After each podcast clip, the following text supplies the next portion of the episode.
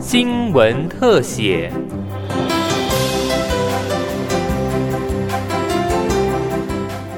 听众朋友您好，欢迎收听今天的新闻特写，我是王涵莹。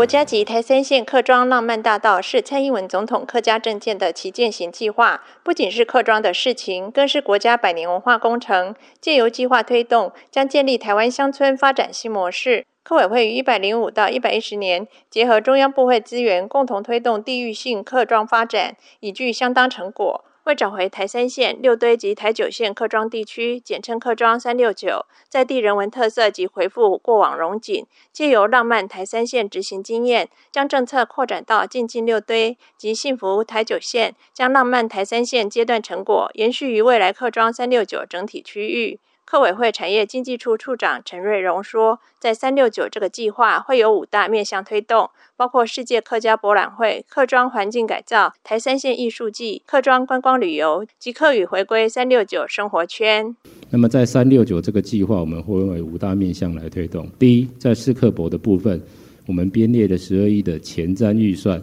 跟桃园市政府共同来合办，预计能够吸引大概三到四百万人次来客庄参访。第二个部分，我们针对环境改造部分，会有文化发电机跟记忆空间等不同的工作计划。第三个部分，我们针对台山县艺术季，会根据第一届办理的优良的成效，会编列两亿四千万的前瞻预算，预计在展期期间吸引超过三百万人次到客庄来参访。在客庄旅游部分，我们会持续推动辅导呃客庄为企业使用数位工具，让它的竞争力提高，也会建立在地的客家品牌，以及推动客庄小旅行升级等。哦，最后在客语回归三六九生活圈部分，我们会透过三个面向，包含公共服务、教育领域及客语社区环境营造等不同的工作面向，持续推动客家在公共领域。的这个使用，以及提升整个客语在客居社区的活力。行政院长苏贞昌在行政院会听取客委会客庄三六九幸福计划推动成效报告后表示，蔡政府相当重视客家文化的发展与传承。过去五年已投入超过四十亿元，推动浪漫台三线计划，促进客家聚落文艺复兴及产业创生，在人文形塑、环境整备及产业发展等方面都有所成果。行政院发言人罗秉成转述说。而五年二十五亿的客庄三六九计划，则将过去烂漫台山线的执行经验，扩展到高平六堆及花东台九线客庄，持续提振客家文化特色特色产业，发展具在地特色的文化生活圈，带动客庄社区经济的发展。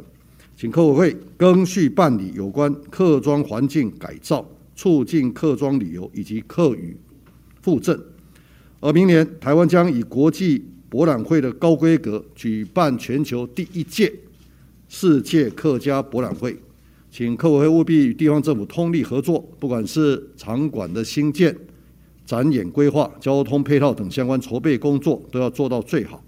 希望借此文化的盛世，让台湾成为世界客家文化的新首都。客委会表示，将确实执行客庄三六九幸福计划，未来的发展将朝制度化、规范化努力，协助地方政府自主化规划，有效结合中央资源，常态性累积成地方能量，以逐步落实蔡总统客家政见，进而达到客庄文艺复兴的政策愿景。